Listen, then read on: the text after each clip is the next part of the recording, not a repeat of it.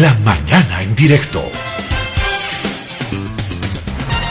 Lo que habíamos anunciado, esperemos que esta entrevista sea, sea orientadora para mí como periodista, para ustedes sobre todo, sobre todo para ustedes como oyentes, como público, porque hay que tener eh, criterios básicos y una idea más o menos definida para también poder direccionar de buena manera el debate ciudadano, ¿no?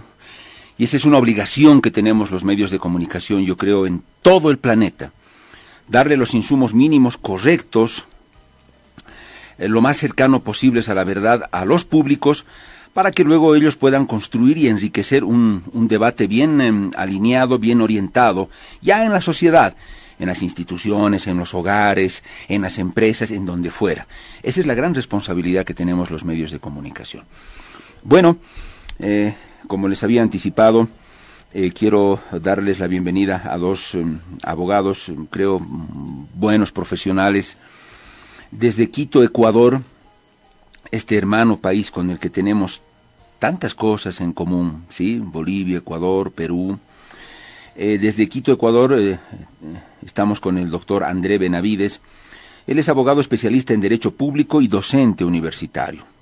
Es abogado de la Pontificia Universidad Católica del Ecuador en Quito, especialista eh, superior en Derecho Constitucional de la Universidad Andina Simón Bolívar, con sede también en Quito, Ecuador. Es especialista en consultoría política y gestión de gobierno de la Universidad Camilo José Cela de Madrid, eh, magíster en Derecho Constitucional de la Universidad Andina Simón Bolívar, con sede también en Quito, Ecuador, maestrante en Derecho Procesal Penal y Litigación Oral del Instituto de Altos Estudios Nacionales en Quito. Y acá, desde Cochabamba, Bolivia, nos acompaña el doctor Rafael Subieta, abogado experto en derechos humanos, abogado máster en Derecho Internacional de Derechos Humanos por la Universidad de Essex en Inglaterra, máster en Derecho Constitucional por la Universidad de Valencia en España y director además de Subieta Abogados, esta firma legal especializada en litigio internacional y constitucional, este buffet de abogados como le llamamos, Subieta Abogados. Bueno, los currículums nos dicen que estamos frente a dos hombres de mucha talla para hablar sobre esta temática y es que queremos aprovecharlos para que eh, podamos eh, tener más clara la idea. Inicialmente le voy a dar el, saludo, la bienvenida al doctor mm, André Benavides desde Quito, Ecuador. Eh, doctor Benavides, qué gusto saludarlo desde La Paz, Bolivia, desde la red de radios Herbol y el programa La Mañana en directo. Doctor, valoro mucho el tiempo que nos está dando y la orientación de antemano creo que va a ser muy buena la que usted nos brinde. Un gusto, doctor Benavides.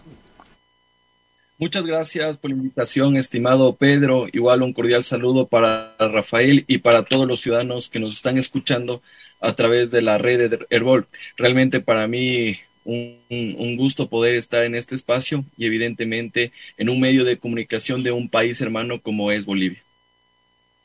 Benavides. El saludo desde Cochabamba, el centro de Bolivia, al doctor Rafael Subieta, que en alguna ocasión también ya lo tuvimos anteriormente acá, y fue muy orientadora la explicación que nos dio sobre la temática para la cual lo habíamos convocado. Doctor Subieta, qué gusto tenerlo nuevamente en Herbol, el programa La Mañana en directo. Muy buenos días, estimado Pedro, un gusto eh, estar aquí. Muy buenos días al distinguido colega. Es un honor tenerlo con nosotros y muy buenos días a todos los ciudadanos que nos están escuchando y viendo por esta red.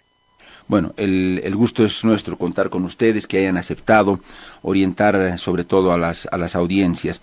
En eh, Quito, Ecuador, en este momento las 10 de la mañana con 32 minutos, 31 minutos. Ellos tienen una hora de retraso con relación a nosotros. Estamos con dos abogados constitucionalistas, creo que de muy buena formación ambos con los cuales vamos a tratar de desentrañar o establecer cuál es el punto medio racional en este debate que se ha instalado en varias de nuestras sociedades, en los países de Latinoamérica, por ejemplo, los que quieren la vacuna y los que no quieren la vacuna. Pero ¿dónde está el debate? Que hay algunas autoridades que han optado por exigir los carnets de vacunación, de alguna manera obligar a la gente que se vacune, y una parte de la sociedad que dice no, no pueden obligarnos a vacunarnos, no queremos y no nos pueden obligar, ni con ley ni con nada. Y bueno, y está el otro lado de la sociedad que dice, ¿cómo es posible esos que no quieren vacunarse representan un peligro para el resto de la sociedad y no pueden ser que al ser menos ellos eh, pretendan imponer un, capricho poniendo en riesgo la salud de los otros que sí queremos la vacuna? A ver, eh, ¿cuáles son los límites? Eh, voy a comenzar con el doctor Benavides desde Quito, Ecuador, nos acompaña él. Eh, les voy a pedir por favor a ambos que sus respuestas siempre sean lo más concretas, breves y concisas, lo, más posible, por favor. Así optimizamos el uso del tiempo. En Ecuador, el gobierno del presidente Lazo eh, emitió una ley o promulgó una ley, fue aprobada una ley que obliga. En Ecuador y es obligatorio vacunarse. O sea, no es que quieras o no quieras, obligatorio, por ley, todos se, se vacunan. Doctor Benavides, em, en una aproximación inicial. ¿Cómo ve usted este escenario ante el avance mm, preocupante, alarmante de, una cuarta ola en varios de nuestros países? Eh, parecen que los estados, eh, nuestras autoridades se asustan y es natural y quieren proteger a la, sociedad porque es una de las principales funciones centrales del Estado, la protección de la salud y la vida de sus ciudadanos. Pero, mm, doctor Benavides, ¿qué, hacemos cuando hay algunas personas que no quieren la, la, vacuna? ¿Qué hace ahí el Estado? ¿Qué hace la ley? Lo escuchamos, doctor Benavides. Perfecto, Pedro. A ver, lo primero que tenemos que decir es que la semana pasada, el jueves pasado, el gobierno nacional emitió una disposición en la cual se dispone la obligatoriedad de la vacunación para todos los ecuatorianos. Sin embargo, es preciso hacer algunas puntualizaciones, porque una cosa es lo que dijo el gobierno de la obligatoriedad y otra cosa es lo que está haciendo en la práctica. En la práctica, el gobierno del presidente Lazo lo que está exigiendo es el carnet o el certificado de vacunación, porque claro, las alertas se prendieron cuando salió el gobierno a decir que se iba a obligar la vacunación, porque esto podría ser contrario a varios derechos constitucionales o derechos fundamentales, principalmente con el derecho a la, libre desarrollo de la personalidad, que es un derecho que, te permite como ser humano escoger lo que de manera libre, lo que es lo mejor para ti en el marco de tu proyecto de vida. Entonces, claro, varios sectores dijeron, oye, el gobierno nacional no nos puede obligar a vacunar. Y claro, si revisamos la normativa, vemos que no existen mecanismos de apremio, mecanismos de coacción en el cual al ciudadano se le impulse o se le, en realidad se le obligue como tal a esta vacunación, porque tampoco es que te van a agarrar con la fuerza pública en la esquina y te van a, pinchar con la, la vacuna. Eso no se puede hacer. Lo segundo es que la normativa nos queda insuficiente toda vez que en, nuestro, en nuestra ley de salud no existe ninguna sanción para aquellos ciudadanos que no se hayan vacunado. Entonces, por lo tanto, podríamos decir que esto es letra muerta. Sin embargo, para el mensaje comunicacional, obviamente que a la ciudadanía sí le generó preocupación el, tema de que se, estemos hablando de una obligatoriedad de vacunación. Lo que estamos viendo actualmente en Ecuador es la obligatoriedad de portar el carné de vacunación para entrar a establecimientos públicos, a establecimientos privados, cines, instituciones financieras, eh, determinados eh, restaurantes, etcétera, etcétera. Pero en definitiva, yo le podría decir, estimado Pedro, que no existe como tal una obligatoriedad. Lo que ha hecho aquí el gobierno nacional es un fraude a la Constitución, porque a través de esta disposición, que ni siquiera es una ley, un decreto, un acuerdo ministerial, sino una política pública, se limitaron los derechos de libertad de tránsito y los derechos de reunión y asociación que tenemos los ecuatorianos. Y la Corte Constitucional de Ecuador ya dijo que usted puede limitar esos derechos siempre y cuando sea a través de un decreto de estado de excepción o decreto de emergencia como se conoce en otros países o a través de una ley pero que sea tramitada por la Asamblea Nacional, por el órgano legislativo, cuestión que no ha ocurrido. Por eso es que varios constitucionalistas, varios abogados del foro jurídico ya hemos prendido estas alertas y lo que rechazamos no es que exista la vacunación para los ciudadanos, sino en la forma como se lo está haciendo, que en definitiva está violentando derechos y garantías fundamentales. Perfecto, doctor Benavides. Eh, queda claro, estamos casi a la par, doctor Benavides, con Bolivia, porque acá también el gobierno ha emitido un decreto, sí, lo ha hecho a través de decreto, que es casi con, idéntica a la figura que usted ha expuesto se obliga a las personas que quieran ingresar a lugares eh, públicos de alta concurrencia, están obligados a mostrar el carnet de vacunación. Y si no quiere vacunarse la persona, tendrá que mostrar su prueba de PCR anterior en las 48 horas, por lo, por lo menos, o como mínimo, mostrar su prueba de PCR o el carnet. Creo que estamos eh, en situaciones muy similares con Ecuador. Doctor Subieta, desde Cochabamba. Doctor, lo propio, una primera aproximación de un, criterio suyo respecto de esto que estamos viviendo, este, este debate que se ha instalado, que si el decreto, que si no me pueden obligar a, vacunarme. Lo escuchamos, doctor Subieta.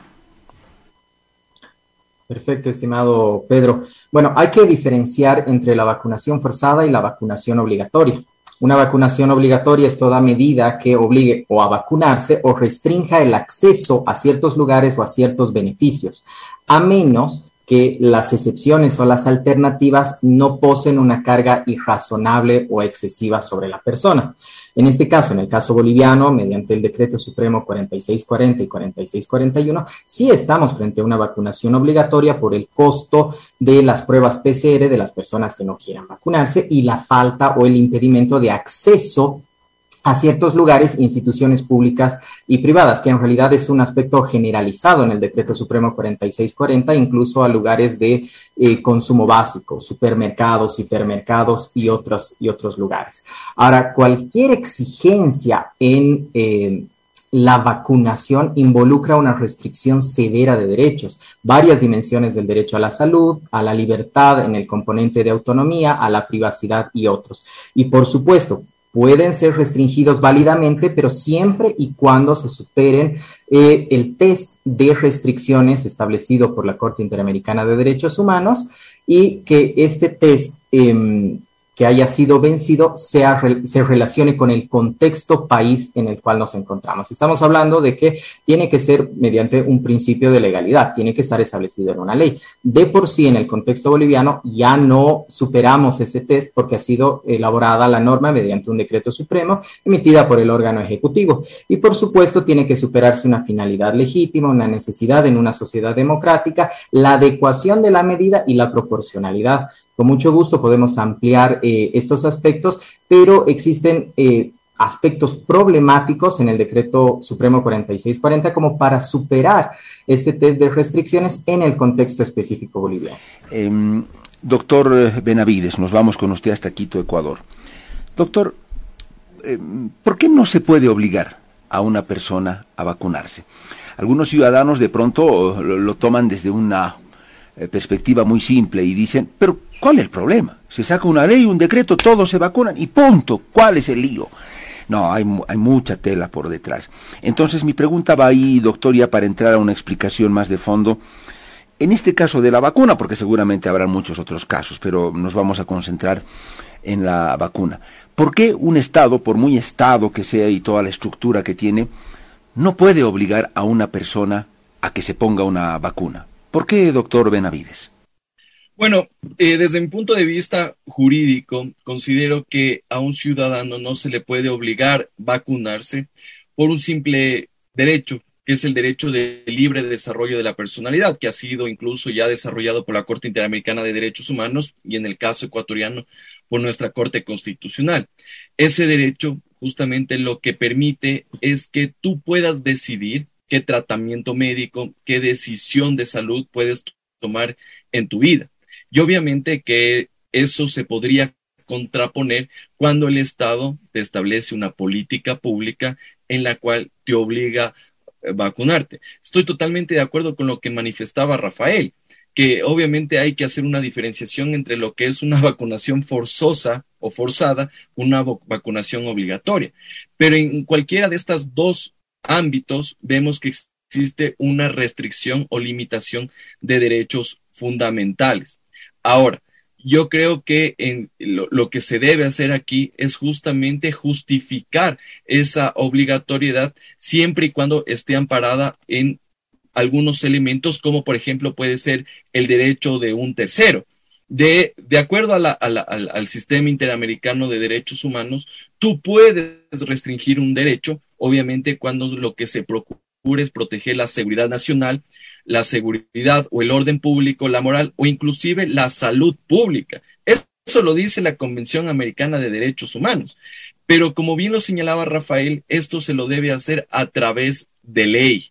Y eso es lo que al menos estamos pidiendo en nuestro país, porque al igual que en Bolivia vemos que aquí se lo ha hecho a través de un decreto supremo, que en Ecuador vendría a ser como un decreto ejecutivo, y, y evidentemente eso violenta varios presupuestos que ha establecido nuestra Corte Interamericana de Derechos Humanos y en el caso ecuatoriano nuestra Corte Constitucional, porque prácticamente esto podría violentar el principio de seguridad jurídica, es decir, que los ciudadanos tengan la certeza de aquellas normas que se les va a aplicar por una autoridad pública competente.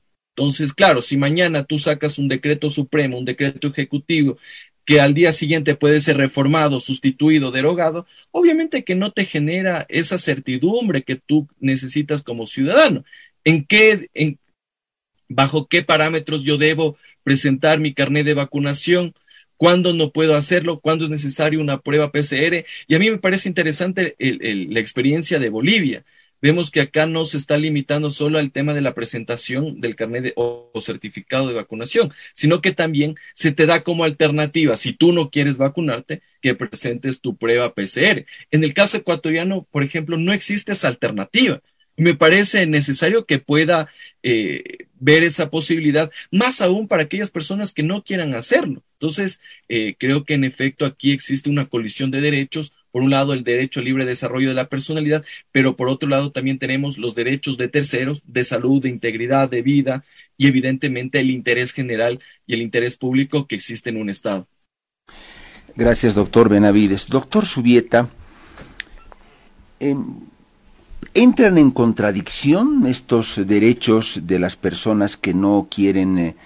Eh, vacunarse, que obviamente lo decía ya el doctor Benavides, es un derecho individual, consagrado y protegido por la normativa internacional, la Convención Americana de Derechos Humanos, en fin.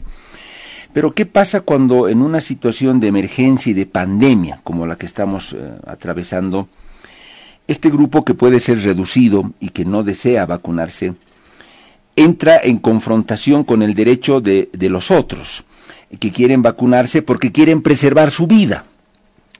Y los otros dirán, no, es que ellos, los que no quieren vacunarse, de pronto, de manera indirecta, ponen en amenaza nuestro derecho fundamental, que es el derecho a la vida. Y si nos contagian, nos enfermamos y nos morimos, va a, ser vulnerado ese nuestro derecho.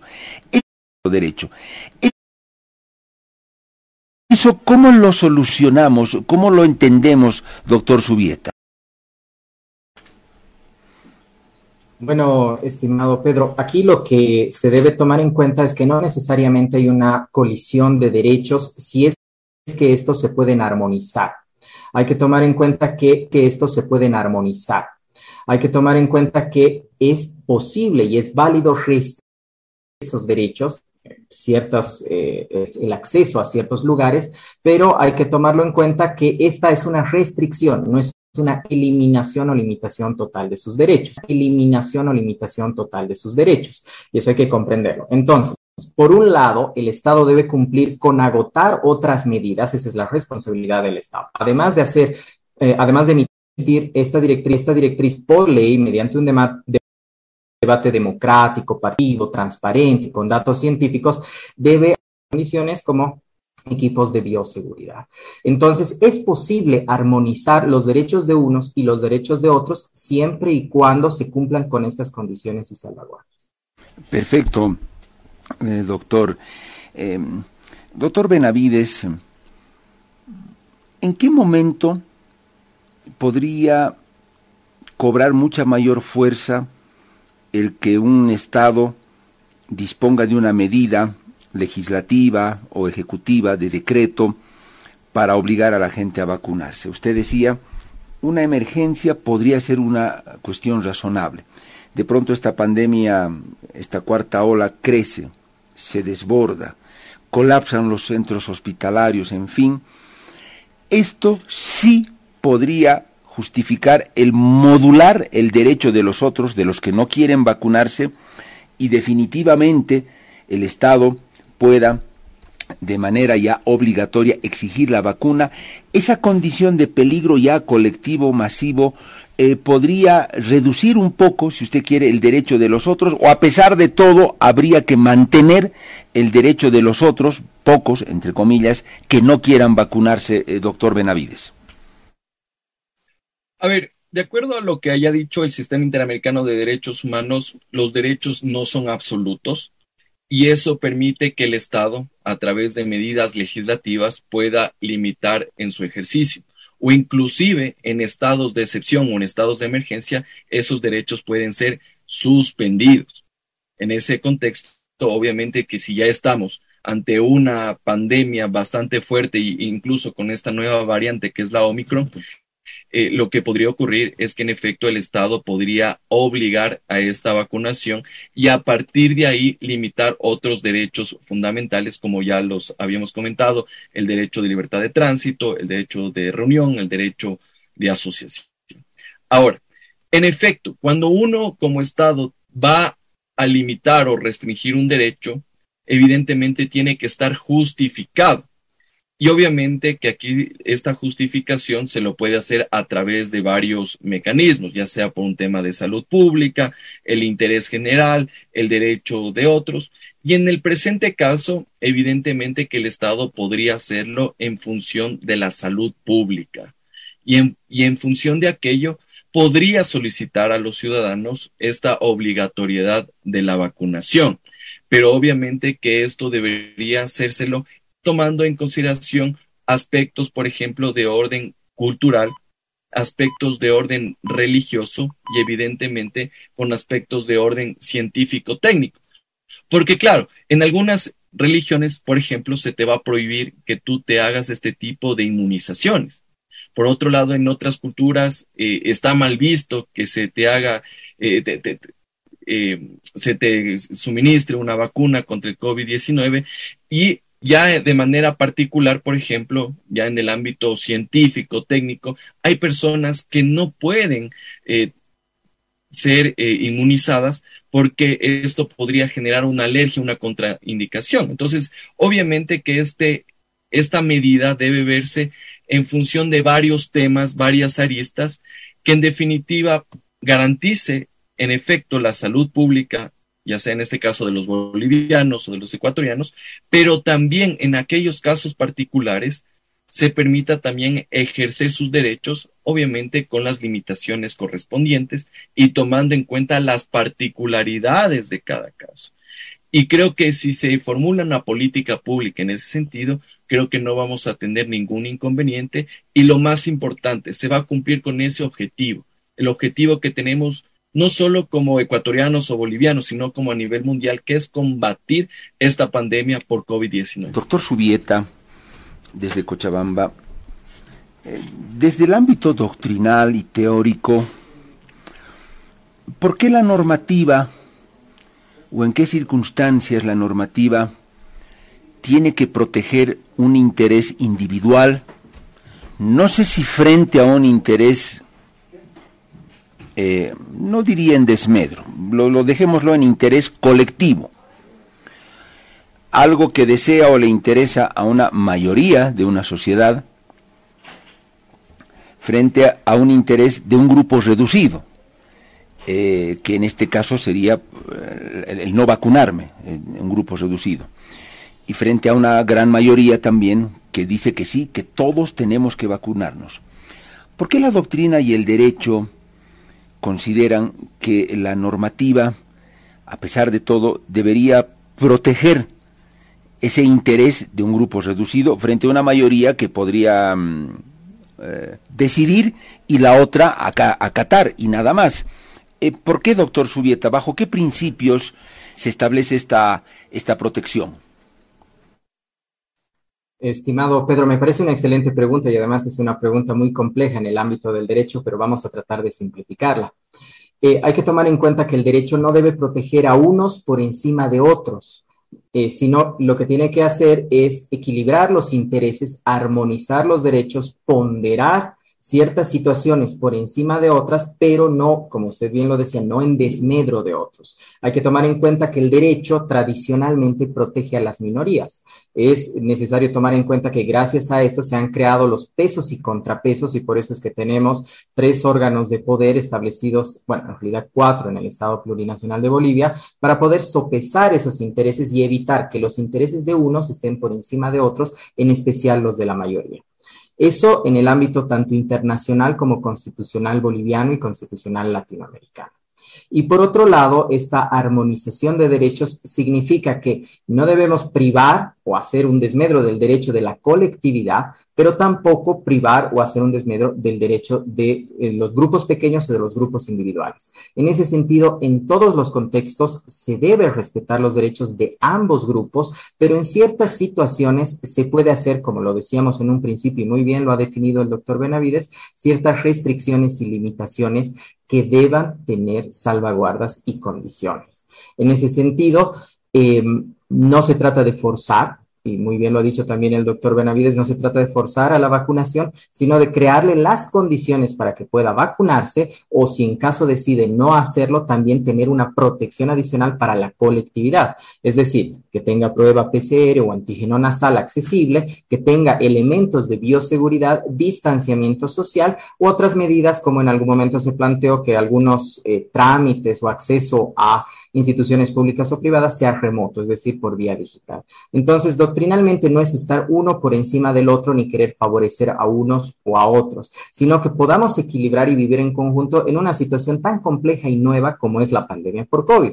Recordemos eh, aunque yo personalmente estoy a favor de las vacunas, recordemos que son vacunas y es una situación muy nueva y que se han desarrollado muy rápidamente. Y es normal tener dudas. ¿Qué tanto el Estado ha hecho para proporcionar la información y disipar esas dudas? También va a tener un peso específico en la obligatoriedad de, la, de, de las personas a vacunarse o incluso de que sean voluntarias y digan sí, estoy convencido.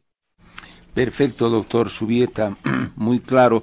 Doctor Benavides, la misma consulta desde el ámbito doctrinal, eh, teórico, histórico, si usted quiere, ¿qué hace que, eh, a pesar de que pudiera ser un interés reducido frente a un gran interés colectivo, ¿por qué la normativa debe proteger, a pesar de todo, este interés? Porque la mayoría, reitero, podría decir, bueno, decidimos nosotros que somos la gran mayoría que nos vacunamos y bueno, pues, aunque no quieran estos señores, que son menos, se vacunan. Eh, ¿Por qué proteger? A pesar de todo, ese interés que puede ser minoritario en relación a otro interés eh, de una mayor colectividad, doctor Benavides. A ver, creo que aquí lo, lo, importante a tomar en cuenta es que al menos de lo que se puede ver en el caso ecuatoriano, la mayor parte de la ciudadanía está a favor de la vacunación. Pero obviamente que aquí existen cierto tipo de reparos por temas de convicción personal, incluso de carácter técnico y científico. Recordemos que las vacunas, que las diferentes esquemas de vacunas, todavía son unas vacunas experimentales. Entonces, claro, como ciudadano tú escuchas eso y te genera tu cierto tipo de reparos. Pero aquí también tenemos que tomar en cuenta que estamos en medio de una pandemia que no se ha visto y con estas características, si la comparamos con otras pandemias que, que, que se han presentado en décadas pasadas. Eh, de hecho, incluso eh, las proporciones de esta pandemia son mucho peores a lo que ya ocurrió en los años 2000 con la H1N1. Y evidentemente que esto sí genera cierto tipo de impulsos que debe tomar el Estado para salvaguardar la vida de los ciudadanos. Y obviamente que como Estado tú tienes que ser garante de los derechos y evidentemente tienes que hacer primar el interés general respecto del interés particular. Pero en ese, en ese orden de cosas, obviamente que el Estado no puede utilizar todo su aparataje a través de las diferentes funciones del Estado para perseguir por un lado al ciudadano tratándole de forzar o imponer una vacuna o por otro lado sancionándole. Y una de las cuestiones que yo he criticado, al menos aquí en Ecuador, es que en la forma como fue presentada esta obligatoriedad de la vacunación, ni siquiera es que se le sanciona al ciudadano incumplido, al ciudadano que no se ha vacunado. Y aquí usted, Pedro y Rafael, se van a que les va a llamar profundamente la atención de cómo se está sancionando en nuestro país. Aquí no se sanciona al que no se vacunó, sino se sanciona al establecimiento en el cual se dejó ingresar a una persona que no portaba el carnet de vacunación. Entonces, prácticamente aquí vemos que en, el tema de responsabilidad, vemos que eh, obviamente se está también violentando derechos de aquellos ciudadanos que ejercen actividades económicas, actividades comerciales y que están siendo eh, amonestados por el Estado por estas medidas regulatorias. Y obviamente que esto lo que ha generado es un rechazo principalmente del sector productivo y comercial de nuestro país, porque actualmente están, estamos golpeados por esta pandemia. Y si tú pones este tipo de medidas y le clausuras el local, le metes una, una, una, una multa de carácter económico, evidentemente eso se va a ver afectado en, su bolsillo. Y obviamente que aquí lo que estamos pidiendo, al menos desde el foro jurídico, es que exista una ley de pandemia, que lo dispuso nuestra Corte Constitucional. En agosto del 2020, nuestra Corte Constitucional ya se adelantó a lo que iba a ocurrir en el 2021, en el 2022, porque sabemos que una pandemia no se soluciona de la noche a la mañana y no podemos estar con medidas excepcionales restringiendo derechos y garantías fundamentales. Entonces, lo que dijo la Corte es, mire, presidente de la República, usted envía a la Asamblea Nacional un proyecto de ley y de esa manera, a través de esta normativa, usted restrinja los derechos en el marco de esta pandemia. Y ya estamos a un día de que se acabe el año 2021, prácticamente un año, cinco meses, y no se ha enviado esa normativa. Y ante la insuficiencia de normativa, se han tomado este tipo de disposiciones que evidentemente violan un principio fundamental que es el de la seguridad jurídica. Porque tú a través de ley ya sabes lo que va a pasar, pero si estamos en tumbo, de tumbo en tumbo, viendo lo que hace el gobierno nacional, el Ministerio de Salud, el Comité de Operaciones, obviamente que se van a violentar esas garantías mínimas que se requieren en un Estado democrático. Entonces, claro, te dicen la obligatoriedad de la vacunación, pero a los dos días te dicen, no, el sancionado es el establecimiento. Entonces, ¿qué puede esperar el ciudadano si al final del día no sabes qué mismo, cuál es el alcance de esta disposición y finalmente cuál es la consecuencia jurídica ante el incumplimiento? Doctor Subieta, queda claro entonces que el factor final o la última instancia que podría determinar la modulación de cualquier otro derecho fundamental es el derecho a la vida. Si éste en algún momento está en riesgo y de una gran mayoría de la colectividad en una sociedad, esto automáticamente abre la posibilidad para que el Estado module los derechos de otros sectores que de pronto podrían tener otro tipo de intereses. Pero el momento en el que derecho vida, factor vida, entra en evidente riesgo, de pronto se reconfiguran ciertas cuestiones. Bueno, querido Pedro, no de manera genérica, porque de hecho una necesidad eh, eh, imperiosa en una, en una sociedad democrática como es la salud pública ya puede permitir una restricción de derechos, como habíamos dicho, o como tú lo dices, una modulación de los derechos de otras personas, pero no de manera genérica, sino podríamos estar incluso con la limitación de derechos de estar en una cuarentena rígida dentro de nuestros domicilios por todo lo que dure la pandemia, porque existe una necesidad social imperiosa. Ahora bien, si existen las condiciones bajo las cuales esas personas no vacunadas con datos científicos posan un riesgo real e inminente de vida o de la salud de las otras personas, entonces sí se puede restringir los derechos y sí se toman ciertas medidas.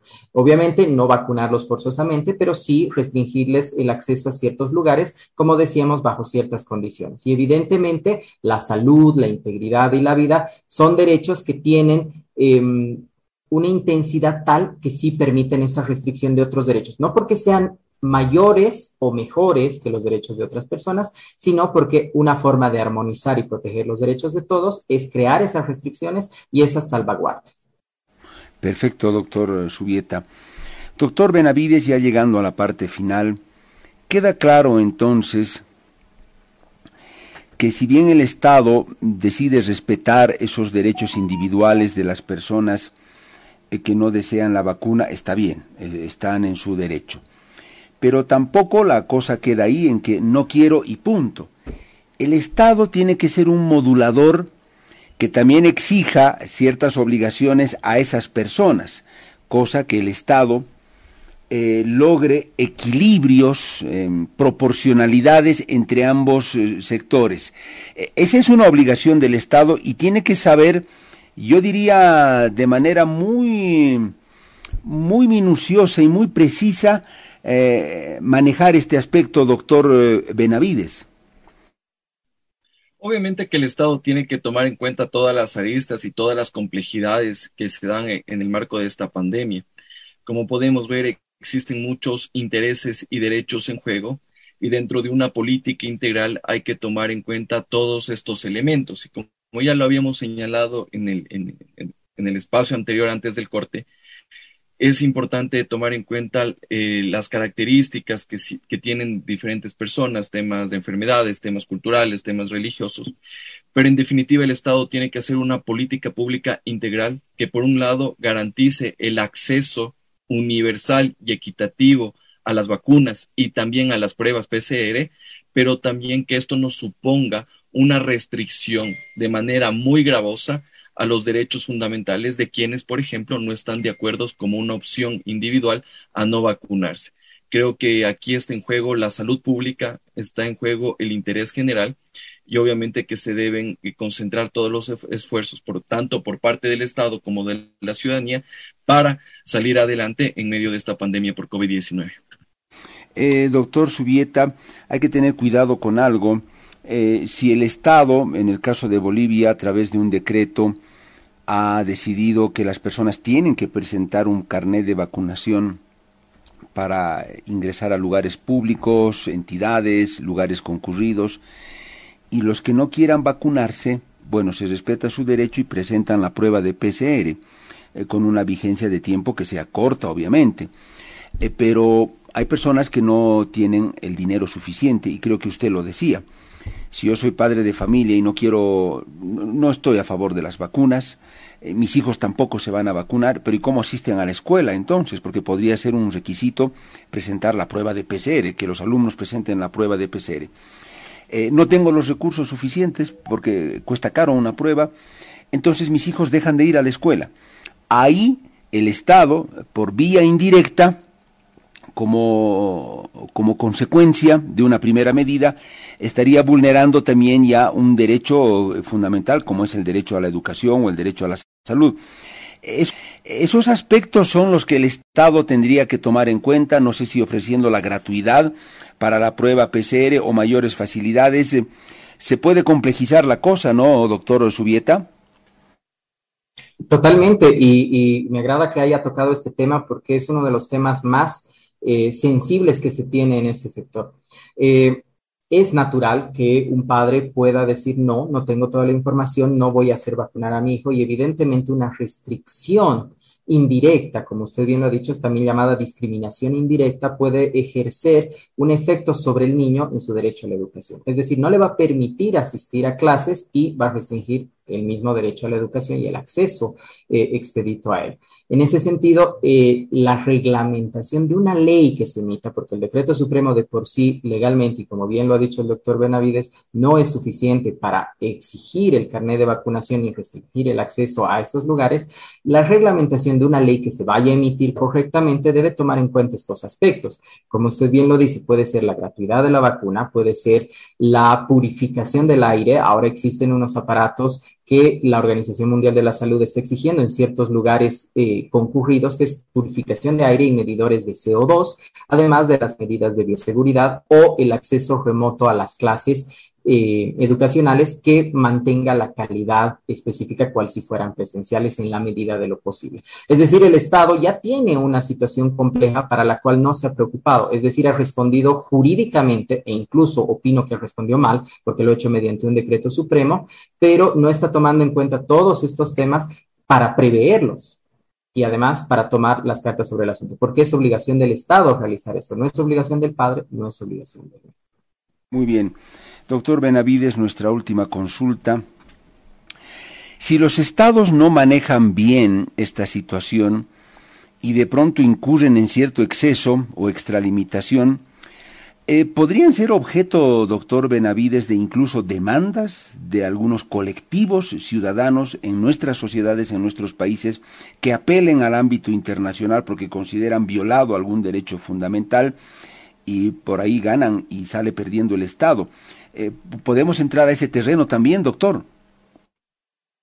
Por supuesto, por supuesto. El Estado puede violentar derechos fundamentales no solo por acción, sino también por omisión. En este caso, supongamos que en el caso ecuatoriano, el caso boliviano, el Estado no, no, compra el equipamiento para las unidades de cuidados intensivos de los hospitales, las pruebas necesarias, tenemos el monopolio de las vacunas que solo puede ser a través de Estado. Y si el Estado no compra, evidentemente se pueden aquí violentar derechos fundamentales, lo cual podría ser una causal para que en este caso, al menos en el, en el ámbito ecuatoriano, por ejemplo, un ciudadano presente una acción constitucional, una acción de protección, creo que en Bolivia se llama acción de amparo eventualmente, y de esa manera exigir al Estado un programa de vacunación. Y en el supuesto que las autoridades judiciales de orden interno no ayuden, no dispongan la compra y obviamente el suministro de estas vacunas podría ser objeto para que más adelante esto pueda eh, ser llevado al sistema interamericano de derechos humanos. Inclusive se me ocurre que una medida cautelar ante la Comisión Interamericana o ya en su defecto una demanda ante, ante ya de conocimiento y decisión de la Corte Interamericana de Derechos Humanos que podría sancionar al Estado. Entonces, ante la omisión también puede existir una responsabilidad. Doctor Benavides, permítame este detalle más para el cierre y la misma consulta le voy a hacer al doctor Subieta porque me parece un tema interesante el que usted ha, tocado de refilón. Doctor, estamos en un tiempo en el que sería mucho mejor liberar la comercialización, si vale el término, de la vacuna, porque ahora es monopolio en Bolivia la vacuna del Estado en Ecuador entiendo que también. Y mucha gente lo ha planteado ya y han señalado, pero por favor, ¿por qué no podemos encontrar la vacuna en una farmacia?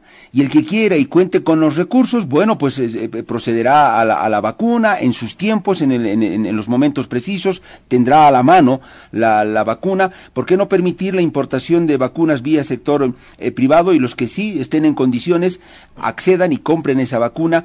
¿Es, ¿Es, algo que los estados deberían pensarlo? ¿Es tiempo ya, doctor em, eh, Benavides?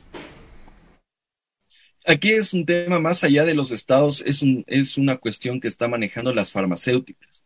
El Estado puede tener toda la predisposición, inclusive, de distribuir a las diferentes farmacias, centros médicos, la vacuna pero cuando tú compras los diferentes lotes, tú has firmado un acuerdo con las farmacéuticas en las cuales tú te comprometes como Estado a vender y suministrar la vacuna, porque justamente lo que se trata de evitar es la especulación, la falsificación y obviamente que se distorsione el, el, uso que se le va a hacer la vacuna. Entonces aquí yo creo que más un tema de los estados es el tema de las farmacéuticas. En otros países, como en Estados Unidos, por ejemplo, tú puedes ver que en cualquier centro comercial, en una farmacia, tranquilamente podrías hacerlo. Pero al menos en, en, en Latinoamérica las farmacéuticas se lo han manejado en ese, en ese sentido. Eh, doctor Subieta, ¿qué dice usted al respecto? Bueno, ese es uno de los puntos más sensibles que también se ha tocado a nivel internacional, que es la liberación de patentes respecto a, las vacunas. Em, estoy totalmente de acuerdo en que una negociación entre estados y farmacéuticas pueda llegar a un convenio dentro del cual exista un acceso equitativo y universal. Por ahora creo que todavía no hemos llegado a ese punto porque el Estado tiene la responsabilidad primaria de adquirir las vacunas de manera gratuita y ofrecerlas de manera equitativa con todo el sistema y el aparato estatal que tiene. Si levanta las manos, lo que podemos generar es que el ámbito privado pese más sobre el, ámbito público y se genere una inequidad. Pero eventualmente tendremos que discutir más pronto que tarde sobre esa posibilidad, puesto que el Estado todavía no ha generado las garantías de, dar ese acceso equitativo, universal, eh, en, todo, en todo sentido y además a todas las marcas de las vacunas. Doctor Benavides, Andrés o André Benavides desde Quito, Ecuador. Doctor, ha sido un gusto tenerlo acá. Eh, no va a ser la última vez que lo convoquemos, eh, lo tenemos ya incorporado en nuestra agenda, doctor Benavides. Gracias por la orientación, creo que nos ha servido de mucho a todos. Ha sido un gusto y solo le digo hasta la próxima. Muchas gracias por la invitación, estimado Pedro. Yo en realidad estoy honrado de poder compartir este espacio eh, también con los ciudadanos bolivianos, compartir este espacio con Rafael, estimado colega, y creo que es importante intercambiar estas opiniones porque evidentemente las, los contextos tanto de Bolivia como de Ecuador son similares, pero también tienen sus bemoles y eso nos permite eh, al menos entender, interpretar cómo funciona el derecho y de esa manera tener un, unas conclusiones más acertadas, más amplias de lo que está ocurriendo en nuestros países. Lo propio, doctor Subieta, ha sido un gusto tenerlo una vez más y usted sabe que podremos requerir de su orientación en cualquier momento eh, que sea hasta entonces, eh, doctor Subieta. Bueno, el gusto es totalmente mío. Eh, muchas gracias por la invitación y además por este enriquecedor debate con el distinguido colega André Benavides, con quienes estaremos en contacto y con la población también para poder orientarlos en todo lo que requiere. Ustedes lo han escuchado, espero que les haya servido de mucho a dos abogados constitucionalistas, uno desde Quito, Ecuador, el doctor André Benavides, y el otro desde Cochabamba, Bolivia, el doctor Rafael Subieta, han, nos han explicado por qué quienes no quieren vacunarse, dicen ellos, ambos juristas, tienen razón. No los podemos obligar. La normativa, el derecho, la jurisprudencia, la doctrina protege. El derecho debe amparar también a quien en una cuestión que tiene que ver con su vida, con su futuro, con una cuestión muy íntima como es el suministro de, medicación u otra, eh, no esté de acuerdo en recibirla. Están protegidos por la normativa internacional. No se los puede obligar. Pero, pero, hay un pero que siempre es importante. El Estado, las autoridades deben saber modular esa objeción. ¿Qué quiere decir? que también no signifique la objeción un peligro para quienes sí quieren vacunarse. Y el Estado debe hacer cumplir medidas, reglas, tomar decisiones que protejan a ambos grupos. No solamente que el derecho o el interés de uno pueda generar desmedro en el otro. Y ahí la responsabilidad de las autoridades, del Estado y sus instituciones es muy alta y debe manejarse con pies de plomo el Estado, con mucho cuidado y con mucha precisión, preservando a ambos lados, pero sin que el uno termine de dañar al otro. Y para eso, por supuesto, se requiere mucha institucionalidad, capacidad en los recursos humanos, mucha difusión de información, disciplina, método, consecuencia en las decisiones, buenos controles, bastante información a la población, buena organización, educación. Esa es la exigencia que tiene un Estado que quiera proteger los derechos y los intereses de todos. Y cuando un Estado no ofrece esas condiciones de manera responsable, bueno, pues habrá alguien o algunas personas que comenzarán a perder mucho más en relación a otros grupos.